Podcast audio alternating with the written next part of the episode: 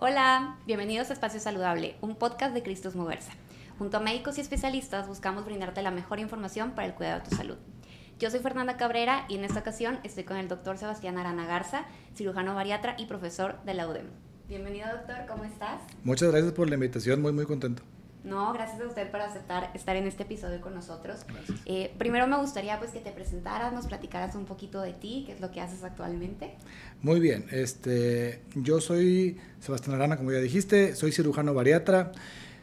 ¿Qué es un cirujano bariatra? Pues es una, es una especialidad que se dedica de lleno al estudio de la obesidad y sus complicaciones metabólicas, así que manejamos eh, procesos más que procedimientos el día de hoy donde buscamos darle atención a aquellos pacientes que tienen una necesidad de mejorar su cuestión metabólica, que no siempre tiene que ver con el peso 100%, eh, para poderles dar mejor calidad de vida a futuro. Eso es lo que hacemos, eso es lo que al día de hoy se caracteriza un cirujano bariatra. Excelente, muy bien. Pues muchas gracias. Digo, ya dimos un poquito de introducción. El día de hoy vamos a hablar acerca de la cirugía bariátrica. Eh, creo que hoy en día es difícil encontrar a alguien que no haya escuchado este término o a lo mejor no lo conozca, ya sea porque algún familiar vivió este procedimiento, amigo, conocido o incluso porque lo están buscando para ellos mismos, ¿no? Entonces a mí me gustaría empezar por las definiciones, por lo básico. Entonces, Doc, si pudiéramos definir qué es la cirugía bariátrica, ahorita platicábamos un poco de lo que hace el médico, ¿no? La especialidad, pero ¿qué es en sí una cirugía bariátrica? Muy bien, es una pregunta muy trillada, pero muy importante de Mm, contestar porque es una definición que ha fluctuado muchísimo en los últimos años. La cirugía bariátrica per se es una rama de la medicina extremadamente joven, hablando de que la medicina tiene miles de años y la bariatría tiene 50. Ah, Entonces es un área muy joven. Que al día de hoy eh, su definición se ha ido, digamos que, transformando de únicamente hablar de una cirugía, de un procedimiento quirúrgico, a un proceso multidisciplinario donde no nada más está involucrado el cirujano, sino todo un grupo de personas que rodean al cirujano para hacer un procedimiento que se pueda eh, después convertir en un proceso que lleva al paciente al día de hoy a un proceso que no tiene nada que ver con pérdida de peso, tiene que ver con que podamos ayudarle al paciente a aprender a mejorar hábitos de estilo de vida. Entonces, eh, al día de hoy la definición de mucha, que mucha gente tiene o el concepto que mucha gente tiene de la cirugía bariátrica sigue siendo muy reductista de que una cirugía para bajar de peso, es más, hasta el paciente viene buscando únicamente bajar peso. Parte de nuestra función como especialistas es primeramente informarle al paciente que si queremos que esto realmente funcione a largo plazo, tenemos que cambiar ese concepto de bajar peso a aprender a mejorar hábitos de estilo de vida. Ok, perfecto. Y dentro me supongo que de esa mejora de estilos de vida hay ciertos procedimientos quirúrgicos que se realizan, ¿no? Correcto. Por ahí hemos escuchado mucho el bypass, la manga, el balón. Entonces no sé si nos pudieras platicar un poquito de dentro de ese proceso, qué cosas son las que ustedes realizan para, para esos cambios de hábitos de los pacientes. Muy bien. Primeramente definir dos cosas, el procedimiento y el proceso. Entonces, lo que decías tú, las cirugías, porque es lo que la gente conoce, conoce y más tienen, más tienen la, en la mente. Los procedimientos quirúrgicos, eh, al día de hoy, eh, hay dos grandes tipos que son la manga y el bypass. Este, hay otros procedimientos como los balones, que son en la misma línea de algo restrictivo, de disminuir la capacidad de alimento que entra al estómago que son para cierto grupo de pacientes con una problemática, pues, digamos, leve a moderada y que duran un cierto tiempo entre seis meses a un año. Pero de ahí vienen ya los procedimientos quirúrgicos, que los dos más comunes es la manga y el bypass. Eh, de manera muy rápida, porque tampoco vamos a hacer algo muy extenso, eh, la manga es un procedimiento donde igual el estómago se reduce a un tamaño de un tubito para que el paciente le quede el 20% de capacidad. Con ese 20% comer cantidades pequeñas, varias veces al día, idealmente cinco, y esto lo lleve a ir aprendiendo este cambio de alimentación y cambio de hábitos a futuro. Y el bypass es el procedimiento que tiene como función tanto disminuir la cantidad de alimento que se consume como hacer un puente de intestino para que la comida llegue más rápido al intestino. Y esto causa que comamos menos, pero aparte un porcentaje de lo que se consume es menor, cerca del 80% de lo que se consume. También hacer esto del puente intestinal trae ventajas metabólicas, control de diabetes, control de dislipidemia. Eh, entonces es un procedimiento que es sí más potente, pero más eficiente, sobre todo en pacientes que tienen un problema un poquito más, eh, grave o un poquito más fuerte, donde no nada más es el peso, sino también la parte metabólica.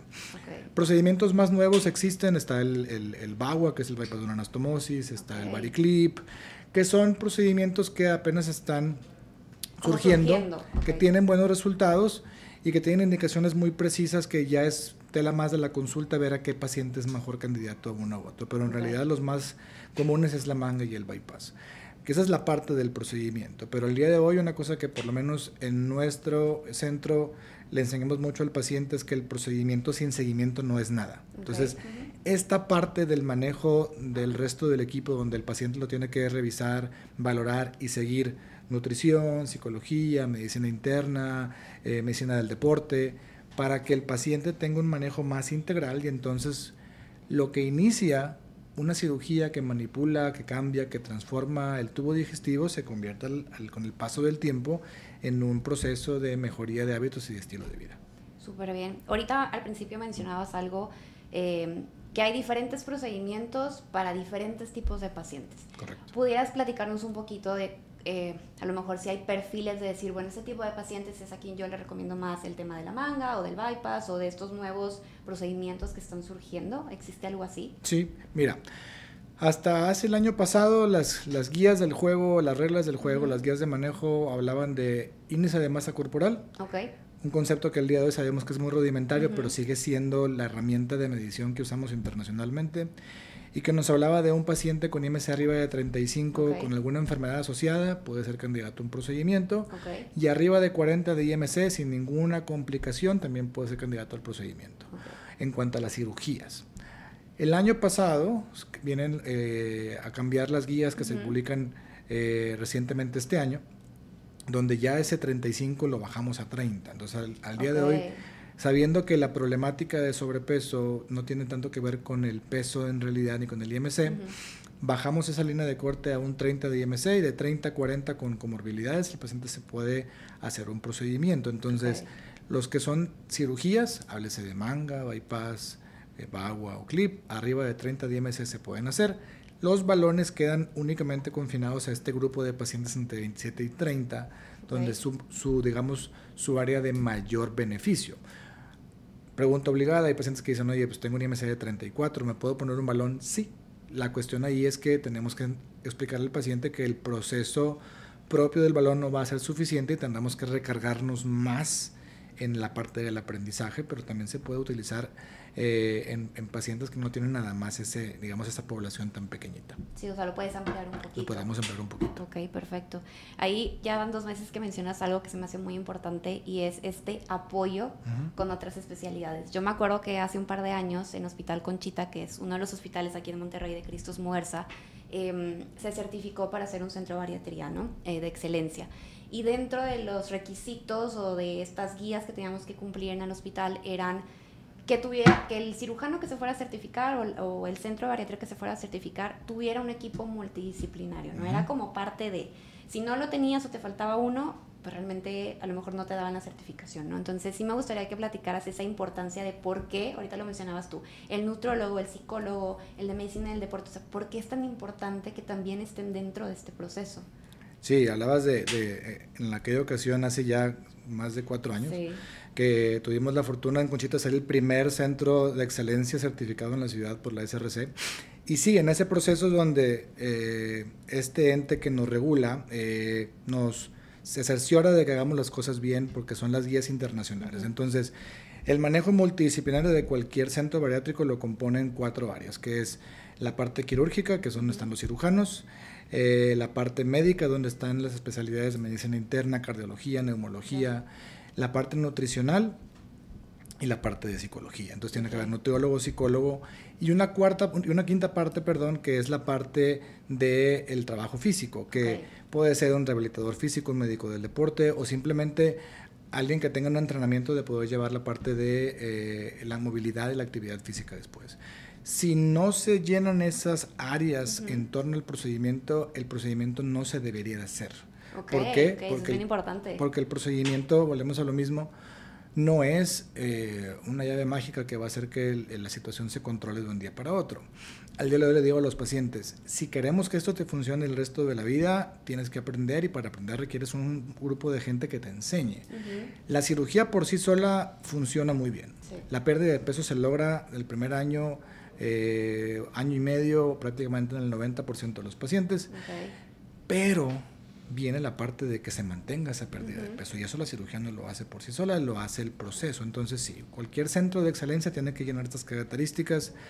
Al día de hoy, afortunadamente, los hospitales del grupo, todos los que hacemos bariatría, eh, tenemos esa, esa característica que es Conchita, alta especialidad, Mujer Sur, entonces todo eso se cumple al 100% sabiendo que desafortunadamente en otras instituciones, en otros lugares donde esta cuestión de las certificaciones no está tan bien llevado, no, no podemos tener la tranquilidad de que el procedimiento se haga con los estándares de calidad que se requiere.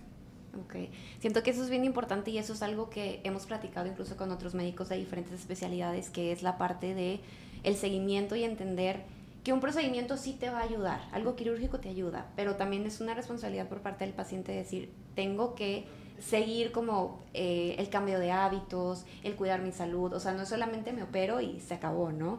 Eh, hay una serie de cosas que hay que cambiar incluso de cómo pensamos, de las actividades que realizamos, los hábitos de comida, sueño, eh, ejercicio, etcétera, ¿no? Entonces, sí siento que es bien importante, a veces creemos, ay, es solamente la cirugía, me hice el bypass y padrísimo, ¿no? Pero te falta considerar como todas las otras esferas de la vida en cuanto a tengo que cambiar mi alimentación. También creo que el tema psicológico es bien importante porque es un cambio físico de tu estilo de vida que a lo mejor pues necesitas ese apoyo, ¿no? De, la parte profesional. 100%. Decir, Ok, perfecto, doctor. Y eh, bueno, ahorita hablamos un poco de cuáles son nuestros procedimientos, por qué tenemos este equipo multidisciplinario, pero también me gustaría hablar un poquito de los riesgos que conlleva este tipo de eh, procedimientos. Em, sé que hay, bueno, yo lo pudiera catalogar como dos tipos, ¿no? El riesgo quirúrgico de cualquier operación que se realiza a la persona y a lo mejor riesgos que tengamos con este tipo de procedimientos particulares. Eh, no sé si nos pudieras platicar un poquito de estos riesgos que existen. Sí, es una pregunta muy importante también de contestar. Porque existe todavía al día de hoy, al 2023, esta, este pensamiento, este concepto en la sociedad de que las cirugías son muy peligrosas, que las cirugías tienen muchas complicaciones o que las cirugías no brindan salud, sino brindan problemas. Entonces, aquí es importante, como lo mencionas, definir un par de cosas. Los procedimientos bariátricos el día de hoy, en estadísticas eh, ya muy robustas en los Estados Unidos, se consideran un procedimiento más seguro que una cirugía de vesícula o una cirugía de hernia que eso es como más algo que pasa de la nada, ¿no? Sí, es como algo de rutina, ¿no? es como las cirugías de todos los días, ¿no? Entonces, ¿cómo es posible que un procedimiento que se hace en un paciente con, riesgos, como un paciente con obesidad, este, puede tener un índice de riesgos menor que una cirugía de vesícula, una cirugía sencilla, entre comillas? Y la respuesta es el proceso. Okay. Al día de hoy, ningún, ninguna cirugía que se haga en la medicina con excepción probablemente de los trasplantes o la cirugía cardiovascular, tiene un proceso de preparación tan extenso como un procedimiento bariátrico siempre y cuando se haga en un centro de excelencia o en un lugar con certificaciones. Para resumirlo, ningún paciente se opera en un proceso, en un, en un promedio de tiempo menor a dos semanas, porque tiene que haber un proceso de preparación por psicología, nutrición, el internista, exámenes de laboratorio. Le decimos al paciente, esto es como un checklist de aviación un avión para que te subas y vuele, al capitán tienen que cumplir con todo Tienen que darle un ojito donde diga, ya le checamos todo y todo funciona perfectamente bien y el avión va a volar y va a llegar sin problemas. Aquí es igual. Entonces se hace un proceso que es como un checklist donde todo tiene que estar en luz verde. Oye, pues me salió la cuestión del colesterol en amarillo. ¿Qué, hacemos? Pues nos esperamos a que esté en verde. ¿Cuánto nos va a llevar? Dos, tres semanas, un mes. Pero ese, hasta ese punto donde el procedimiento se hace con la mayor seguridad posible y con seguridad mucho mayor que procedimientos más sencillos. Y luego lo que mencionabas de los riesgos inherentes del procedimiento. Y aquí tiene mucho que ver, y sonaré como disco rayado, la cuestión del seguimiento. Entonces, doctor, yo me quiero hacer un procedimiento, pero me quiero hacer este porque el otro, eh, tengo una prima que se hizo este y le fue ah, muy mal. Sí, claro, la historia, los testimonios, ¿no? de terror. Mi prima le fue muy mal, se le cayó el pelo y las uñas y se ve muy eh, demacrada. Entonces, las complicaciones después del procedimiento tienen que ver con la eh, falta o no de un buen seguimiento. Entonces, un paciente que tiene indicaciones, que se le enseña a hacer las cosas bien, que tiene el entendimiento de que su procedimiento no es, no es una liposucción, no es un procedimiento cosmético, entonces es un tratamiento médico y tiene que darle la debida importancia y el, y el mantenerlo de manera adecuada. Es un paciente que jamás tendrá una complicación ni nutricional ni ninguna complicación que ponga en riesgo su salud después. Un paciente que desafortunadamente o no tuvo la adecuada preparación o no tuvo la adecuada asesoría y el paciente tiene operado 6, 8 años y jamás en su vida se ha vuelto a checar, es una persona que tiene el riesgo de tener una complicación después. Y así hay montonales. Al día de hoy no hay una estadística muy, muy, muy concreta, pero estimamos que cerca del 80% de las cirugías que se han hecho en el país no tienen seguimiento. Es súper alto ese número. Es un número muy alto. ¿Por qué? Porque, por, pongamos un ejemplo, si al día de hoy en el grupo, entre los hospitales que hacemos bariatría, operamos al mes 100 cirugías, probablemente en hospitales sin certificaciones se operen 300. Entonces es una cosa muy, muy... Sí, claro. ¿Cómo aseguras el seguimiento correcto de todos esos pacientes? Sobre todo porque hay este concepto de la cirugía accesible, de la cirugía barata. Entendiendo que también hay mucha problemática en la gente, que pues hay gente que está muy desesperada por mejorar su salud. Pero, eh, y es lo importante de estos foros donde, oye, pues tenemos, es una red hospitalaria donde tenemos cierta calidad, donde tenemos cierta eh, expertise, donde las cosas pues te podemos casi casi asegurar que esto va a ser un procedimiento con todo, eh, con toda la mano y con toda la seguridad del mundo. Otros procedimientos en otros hospitales de otro tipo de hospital, de otro tipo de calidad, pues el paciente puede tener riesgos. Y es lo, importante de entender que estas cirugías se deben hacer en, hospitales de este tipo, por cuestión de seguridad.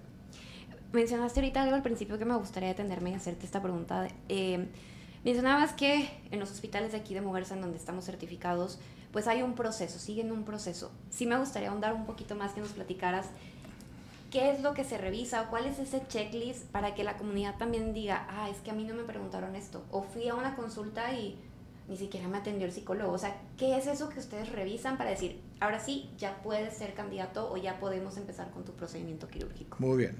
Eh, el proceso de preparación tiene exámenes y tiene valoraciones. Entonces, el manejo estándar, lo mínimo que las guías internacionales te piden es que te revise el cirujano, el internista, nutrición, psicología y anestesiología, antes del procedimiento. O sea, son cinco especialidades de las que estamos hablando. o sea, no nomás decir con un cirujano y listo. Por lo menos. Eh, y los exámenes que hay que hacer son exámenes de sangre completos, que es biometría, perfil bioquímico, función tiroidea, perfil de lípidos, tiempos de coagulación. Eh, exámenes de función cardíaca, exámenes de función pulmonar, que podrán ser algo tan sencillo como un electrocardiograma o algo tan complicado como una prueba de esfuerzo, dependiendo el tipo de paciente. Y de ahí este, un eco del abdomen para ver que no tengamos piedras en la vesícula. Este, todo eso se hace, te digo, antes del procedimiento por lo menos, eh, de dos semanas a cuatro semanas antes, del procedimiento. Entonces, ese es el deber ser. Y sí, es, es, muy triste cuando ves pacientes en la consulta que ya tienen un procedimiento, que no les ha ido muy bien, que te platican que no, pues fui a un hospitalito ahí chiquitito y este, un día me consultó el doctor y al día siguiente ya estaba en el quirófano. Entonces, pues es una cuestión muy triste y por lo cual, eh, digo, estos foros son muy importantes para seguir eh, extendiendo este, eh, información de calidad para que la persona que tiene esta idea de hacerse un procedimiento lo haga realmente en un lugar donde sea la mayor prioridad su salud, y su seguridad. Sí, exactamente. Ok, muy bien. Bueno, ahorita creo que ya nos llevamos esta información de eh, qué es lo que se revisa, todas estas especialidades, lo que tenemos que ver y también es como parar las antenitas, ¿no? Como pacientes de decir, ¿a dónde voy a ir? Realmente ya escuché en este podcast, en este episodio, que tengo que checar todas estas especialidades, estos estudios, ya por ahí empezamos como a, a descartar, ¿no? Un poquito. Muy bien, doctor, pues muy interesante. Y bueno, ya ahorita me mencionabas esta parte del procedimiento, pero antes de cerrar esta plática que estamos teniendo, también me gustaría, si pudieras resumir en cuatro o cinco puntos las cosas que como pacientes tenemos que considerar a la hora de elegir en dónde nos vamos a, a realizar este tipo de procedimientos, ¿qué serían? Muy bien, voy a tratar de hacerlo nomás en cinco. o, los que sea, no importa. Muy bien. Lo importante es que se lleven la información correcta. Siempre, eso es cuando, cuando hacemos este tipo de, de, como de puntaje, siempre les digo así como las perlas, o sea, las perlitas que tenemos que tener en cuenta o las, o las red flags que, que, que, evitar, ¿no? Primeramente, número uno y, la, y la parte inicial, el cirujano debe estar certificado. Para poder saber que alguien está certificado, hay una página que es del Consejo Mexicano de Cirugía General, es, lo buscan en Google, sale la página, metes el nombre, le picas enter y te sale lo que tiene certificaciones. Y ver que tenga las dos, cirugía general y bariatría, y que estén vigentes. Eso es lo primero. Segundo, que tenga el cirujano un centro. Eh, a veces me dicen, doctor, pues es que hay un doctor que pues es muy bueno porque tiene mucho tiempo operando, pero está él solo en su consultorio. Entonces, tienen que ver evidencia de que es un centro, o sea, un lugar donde hay más personas, hay más consultorios, este, ves entrar y salir gente de nutrición, de psicología y demás, o sea, que se vea que realmente es un centro. Tercero, que el procedimiento se haga en un hospital con todas las este, eh, características necesarias. También una, una, una eh, costumbre muy común o una, un método muy común es que el paciente a veces va con un doctor y el doctor le da como lista, mira, yo te puedo operar en todos estos lugares, del más caro al más barato. Y generalmente obligan al paciente siempre al hospitalito chiquito, ¿verdad?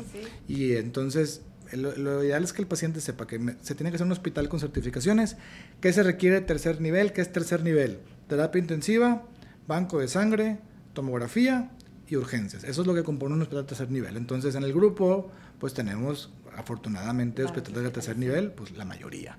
Eh, y cuarto, este, que tengamos un seguimiento. Recordar que igual va, va junto con, pegado con lo del grupo. Si hay un grupo, generalmente va a haber un seguimiento y, el, que el seguimiento sea multidisciplinario, que el paciente lo vea el cirujano, nutrición, psicología, actividad física de ser necesario, porque la, en resumen, el procedimiento bariátrico del día de hoy tiene que verse como un proceso, no como una cirugía.